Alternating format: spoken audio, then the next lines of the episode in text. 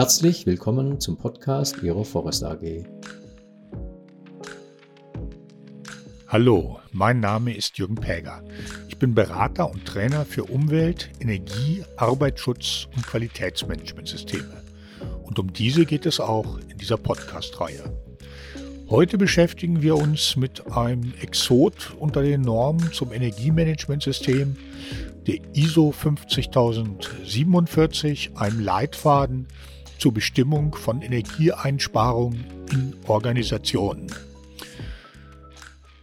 Bestimmung von Energieeinsparungen in Organisationen ist natürlich ein zentrales Thema, auch im Zusammenhang mit Energiemanagementsystemen nach ISO 50001.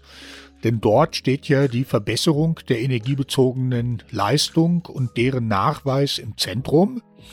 Und äh, da fragt man sich natürlich, warum ich bei einem Leitfaden zur Bestimmung von Energieeinsparung, der da natürlich eine große Rolle spielen ähm, könnte, von Exot rede.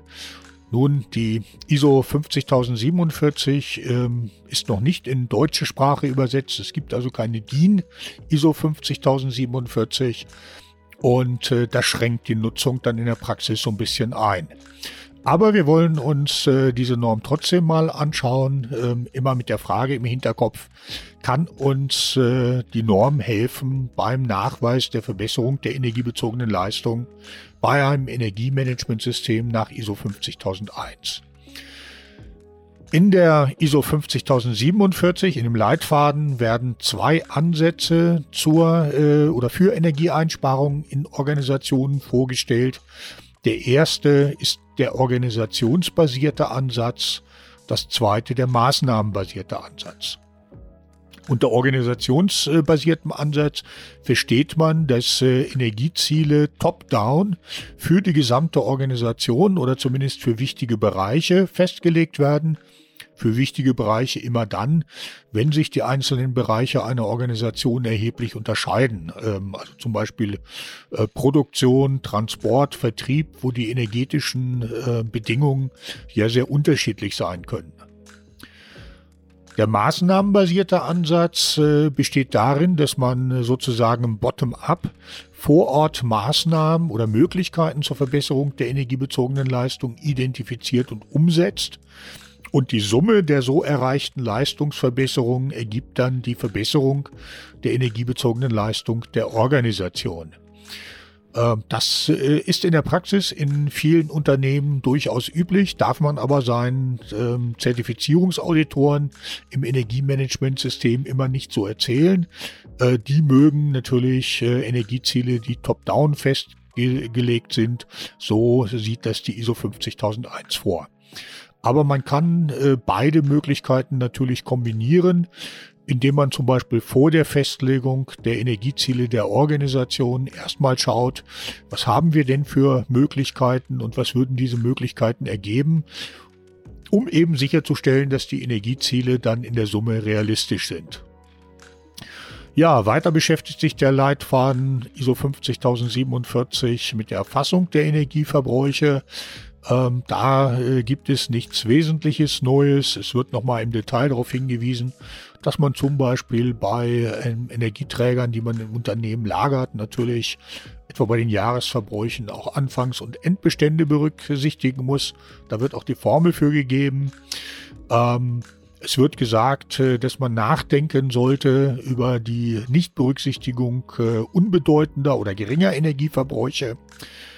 Auch die ISO 50047 sagt nicht, welche Energieverbräuche äh, gering oder unbedeutend sind, weist aber darauf hin, dass wir uns bei den Einsparungen ja oft im niedrigen einstelligen Prozentbereich bewegen und dass da natürlich das Weglassen solcher Energieverbräuche ähm, doch auch gefährlich sein kann.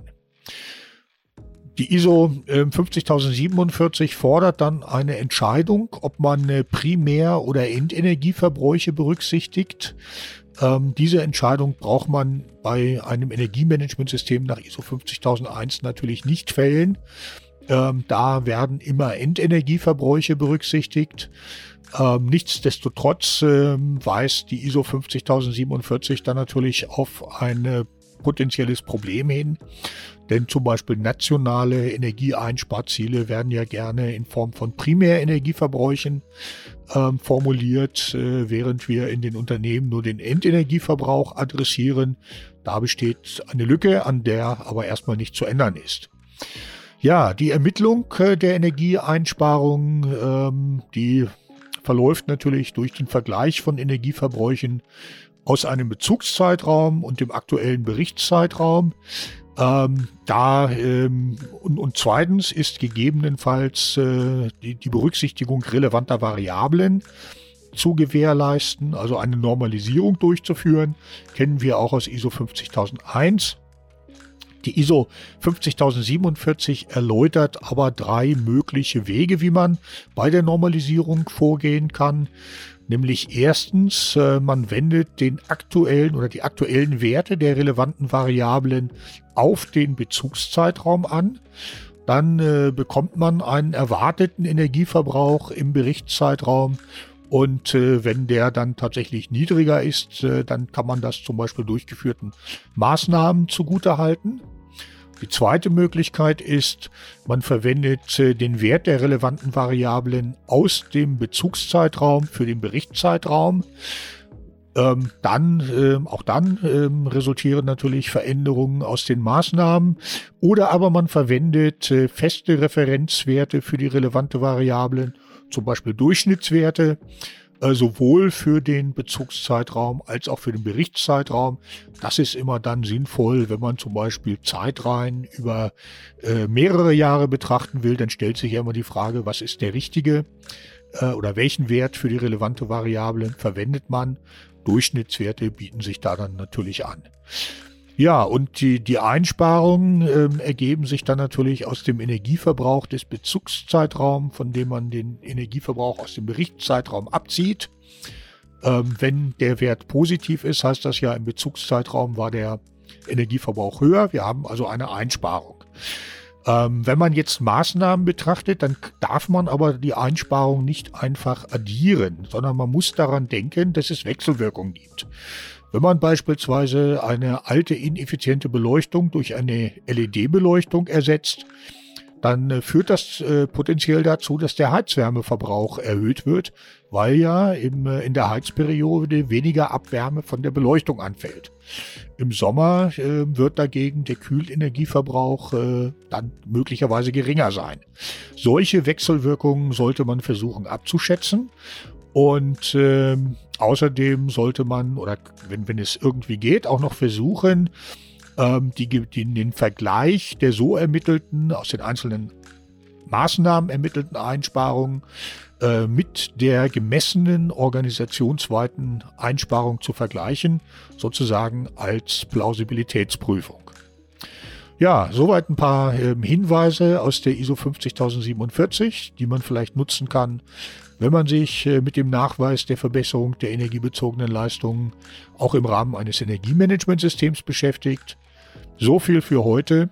Ich hoffe, dieser Podcast hat Ihnen gefallen und wir hören uns bald mal wieder.